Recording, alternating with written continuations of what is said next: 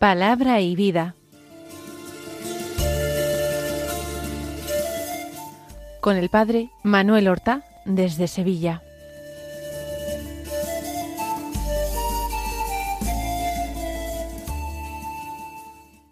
En el nombre del Padre y del Hijo y del Espíritu Santo. Amén. Alabados sean Jesús y María. Muy buenos días, queridos amigos, oyentes de Radio María y seguidores del programa Palabra y Vida. Hoy es el martes de la sexta semana del tiempo ordinario. De momento es el último día del tiempo ordinario interrumpiremos mañana esta sexta semana, el resto de la cual no celebraremos nunca. Y empezaremos mañana el tiempo cuaresmal, prolongándose este ciclo cuaresmal hasta la Semana Santa y el tiempo de Pascua, desde el gran domingo de resurrección hasta el domingo de Pentecostés, la cincuentena pascual. Y a partir del lunes, después de Pentecostés, retomaremos el tiempo ordinario. De esta manera nosotros hemos anunciado lo que nos espera, este programa espiritual que la liturgia de la Iglesia dispone para nosotros. Pero en la vida cristiana no conviene adelantar acontecimientos. Nunca sabemos lo que nos deparará el mañana, ni siquiera si el mañana existirá para nosotros. Vamos entonces a escuchar la palabra de Dios que se proclama en la liturgia de este día. Seguimos con la lectura continuada del Evangelio de San Marcos. Del capítulo ocho leemos los versículos catorce al veintiuno que dicen así En aquel tiempo a los discípulos se les olvidó tomar pan, y no tenían más que un pan en la barca. Y Jesús les ordenaba diciendo Estad atentos, evitad la levadura de los fariseos y de Herodes. Y discutían entre ellos sobre el hecho de que no tenían panes. Dándose cuenta les dijo Jesús, ¿por qué andáis discutiendo que no tenéis pan? ¿Aún no entendéis ni comprendéis? ¿Tenéis el corazón embotado? ¿Tenéis ojos y no veis? ¿Tenéis oídos y no oís? ¿No recordáis cuántos cestos de sobras recogisteis cuando repartí cinco panes entre cinco mil? Ellos contestaron doce. ¿Y cuántas canastas de sobras recogisteis cuando repartí siete entre cuatro mil? Les respondieron siete. Él les dijo ¿Y no acabáis de comprender? El texto que acabamos de escuchar, yo no puedo evitar que me provoque una cierta sonrisa. Porque esa lentitud para comprender de los santos apóstoles, que han dejado todo para seguir a Jesús, que son un dechado de generosidad y de arrojo. Esa lentitud de los apóstoles es también frecuentemente la mía. Y quizás, hermanos oyentes, también es la vuestra. Por eso este sencillo texto del Evangelio contiene una lección muy inmediata, muy actual, muy inmediatamente aplicable en nuestras propias vidas. Jesús ha mandado de nuevo a los discípulos a embarcar con él para pasar a la otra orilla. En esta orilla, en la orilla de acá, Jesús ha llevado a cabo dos milagros muy semejantes entre ellos y a los que se alude en el mismo texto. Son hechos muy recientes, multiplicación de los panes para multitudes que les seguían, que bebían sus palabras, que abandonaban sus hogares y sus ocupaciones habituales y dejaban su trabajo y las familias solo por escuchar a Jesús e ir con él a donde fuera. A veces Jesús tiene que embarcar para que esta gente recobre el sentido de la realidad y se dé cuenta de que ahora tienen que practicar las enseñanzas de Jesús, que no basta con escuchar a Jesús y embelezarse ante sus palabras, que es preciso volver a la vida y allí poner por obra las enseñanzas que se han recibido. Es algo muy sensato, de sentido común, pero Jesús tiene que forzar en ocasiones estas situaciones, porque si no la gente no se despediría de él. Porque a todos nosotros nos puede gustar la dulzura o la rotundidad de un buen alimento, y nos cuesta dejarlo, y parece que nunca estamos saciados de ellos, y que queremos más y más. Cuando uno se acostumbra a lo bueno, luego resulta muy difícil volver a lo que solamente es ordinario, a lo que es simplemente corriente, normal, cuando uno se ha acostumbrado a lo exquisito. Por supuesto, Jesús manda atravesar a la otra orilla del lago, a veces por otros motivos. Por ejemplo, como en el primer milagro de la multiplicación de los panes y los peces, tal como lo narra el cuarto Evangelio, San Juan, Jesús quiere evitar que la gente enardecida y entusiasmada lo arrebate para proclamarlo rey, desafiando de esta manera la autoridad de los romanos y por supuesto también la autoridad de los sacerdotes del templo de Jerusalén. Pero como digo, en otras ocasiones el motivo es más sencillo, que la gente vuelva a sus ocupaciones diarias. Y además hay que anunciar el Evangelio a muchas personas en muchos lugares. Y no hay que detenerse en el éxito tenido en un lugar, sino que hay que ser audaz y hay que ser capaz de dejar atrás el éxito conseguido y lanzarse hacia nuevos retos, que entrañan siempre la posibilidad de un fracaso a continuación, de no ser tan bien recibido en la otra orilla como lo soy en esta.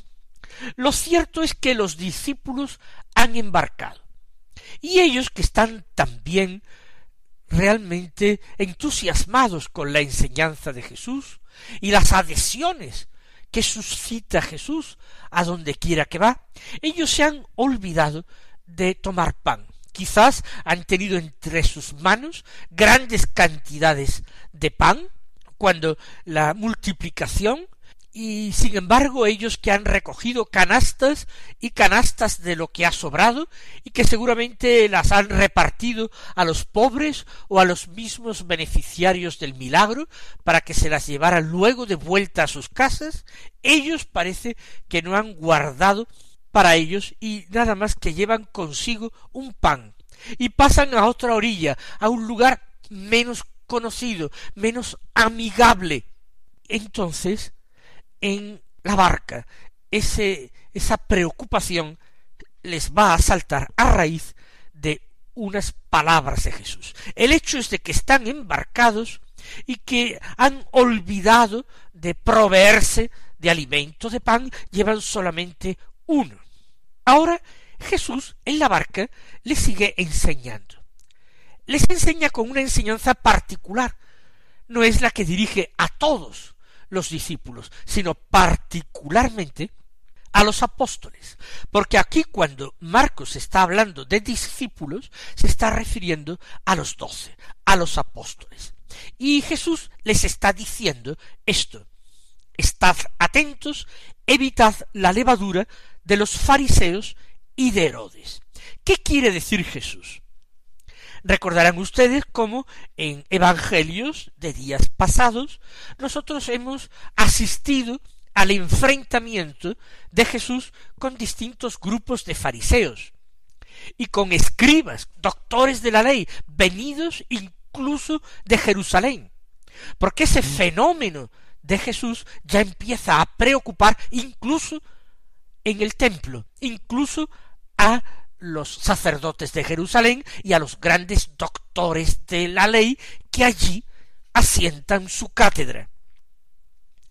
Estad atentos. Jesús previene a los suyos contra estos personajes. No les dice que tomen medidas particulares, no les dice que los combatan con todas las formas a su alcance, con todos los medios a su alcance. Solamente les pide atención, no dejarse embaucar por las buenas razones que dan unos y otros, fariseos y herodianos, que estén atentos y que eviten la levadura de fariseos y Herodes. ¿Qué es la levadura? La levadura, como ustedes saben, apenas hayan practicado en alguna ocasión la repostería o hayan elaborado de una manera casera el pan, saben que es una sustancia vamos a llamarlo así, que hay que añadir a la masa de pan, pan amasado, es decir, harina con agua, para que fermente, para que fermente, eh, crezca la masa y el pan horneado sea comestible y apetecible. La levadura de los fariseos es la pequeña cosa vamos a decirlo así, la pequeña cosa que tienen los fariseos o que tienen los herodianos que también se han enfrentado a Jesús, que hace que el resto de su doctrina no sea una buena doctrina, no una doctrina pura, sino una doctrina ya fermentada. Los fariseos dicen muchas cosas buenas y positivas. Así es. Ellos tienen una enseñanza espiritual. Creen en los ángeles, creen en la vida eterna, en la supervivencia del alma después de la muerte, en la resurrección de los muertos. Todo esto a diferencia de los saduceos, mucho más materialistas. En la enseñanza de los fariseos hay cosa positiva, repetir la palabra de Dios, guardarla como un tesoro, entregar horas y días a su aprendizaje o a su enseñanza. Esto es positivo. Pero basta que algo muy pequeño, un poco de levadura, se mezcle con el resto de la masa para que fermente para la elaboración del pan es bueno. Pero desde un punto de vista estricto, Israel reserva para la Pascua el pan ácimo, el pan no contaminado. Es eh, la masa sin mezcla de levadura, sin nada que permita que la masa fermente. Quizás el pan es menos apetecible para comer, pero es más puro. De eso está hablando Jesús. La levadura de los fariseos es aquello pequeño que estropea, que corrompe el resto de la enseñanza de los fariseos. Basta una mosca que caiga, por ejemplo, en un vaso de vino para que eche a perder el vino y lo estropee, aunque sea pequeña. La impureza que caiga lo ensucia, lo estropea. Cuidado con la levadura de los fariseos. Lo bueno que ellos dicen, lo razonable de lo que ellos enseñan, ya está a la vista de todos.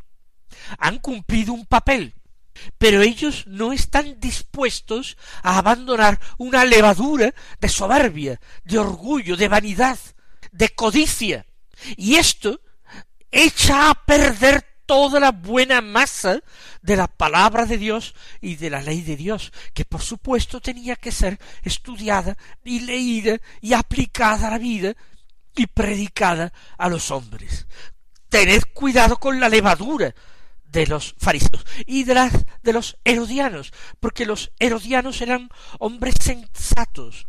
Ellos respetaban la autoridad política permitida o impuesta por los romanos, eran personas de orden. Además, Herodes, Herodes el Grande, el que había perseguido a muerte al niño Jesús, había hecho obras públicas, beneficiosas y positivas para el pueblo.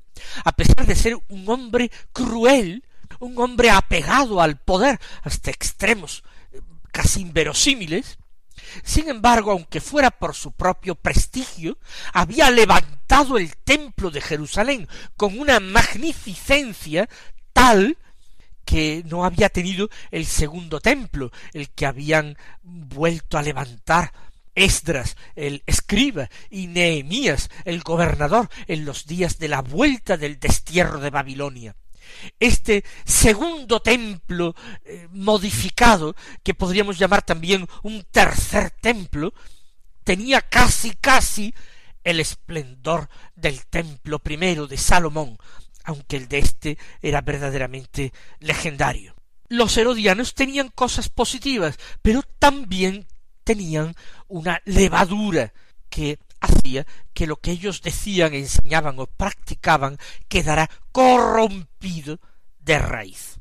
Esto es lo que Jesús les está enseñando en privado, en privado, que no se fíen, que estén atentos, que tengan cuidado.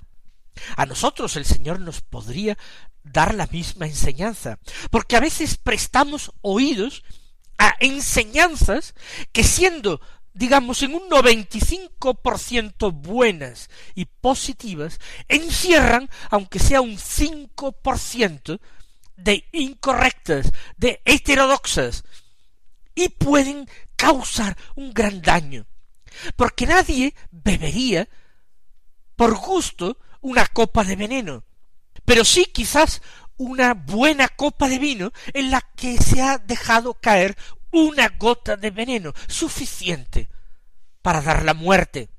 El veneno puro no, pero si es un buen vino, la gota de veneno pasa desapercibida y el resultado es el mismo, la muerte. En la doctrina que se enseña, en la vida que es también predicación, puede ocurrir lo mismo. No se presenta el mal en estado puro, que metería miedo, que no sería abrazado por nadie. Pero cuando se ofrece lo que es virtud o apariencia de virtud y de buena doctrina y se mezcla, aunque sea en muy pequeña proporción, con algo malo que la corrompe, puede llevar esa mezcla muerte, muerte y corrupción. Por eso dice Jesús, tened cuidado. Nos lo dice también a nosotros. Y la levadura de la que tenemos que guardarnos no es quizás la de los fariseos y herodianos. Hay otros grupos que hablan, que toman la palabra, que se erigen en maestros, que hacen alarde de virtud, y que sin embargo se puede detectar después de un cuidadoso discernimiento de que no todo lo que hacen o dicen es bueno, es correcto, es ortodoxo.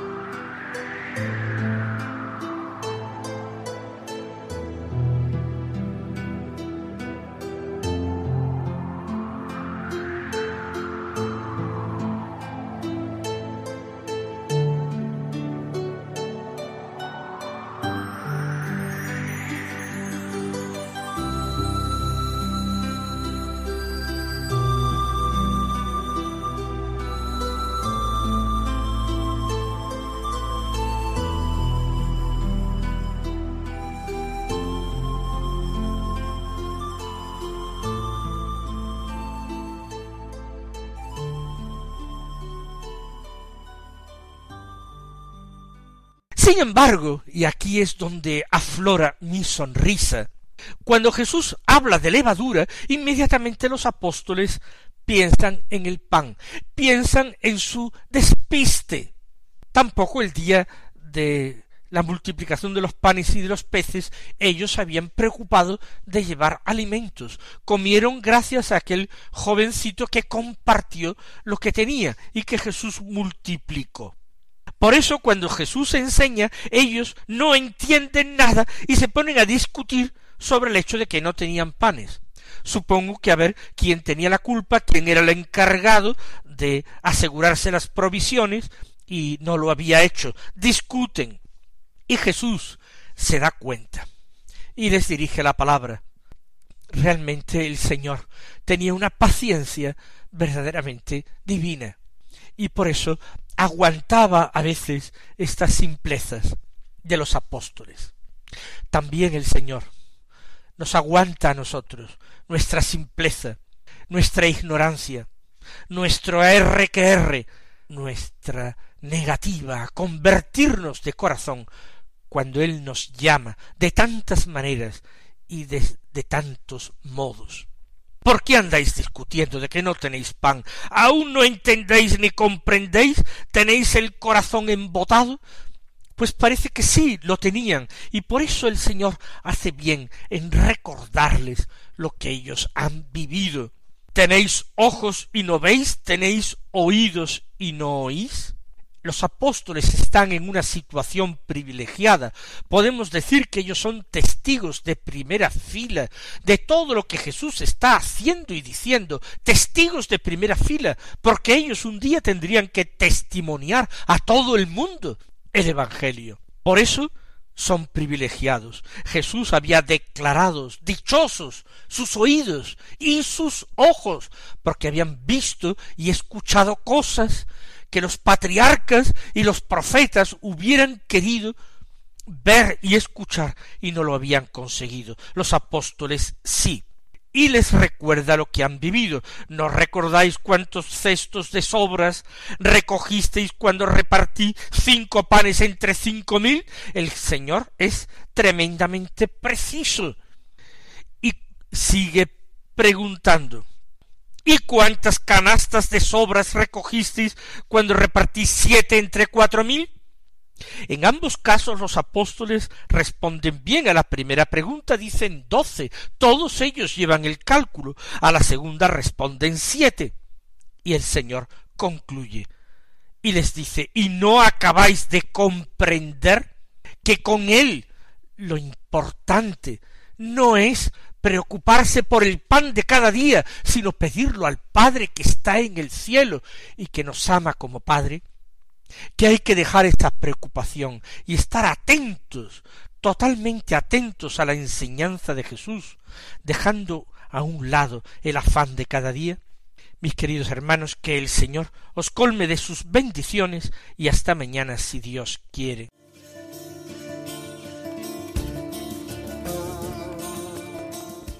Han escuchado en Radio María Palabra y Vida,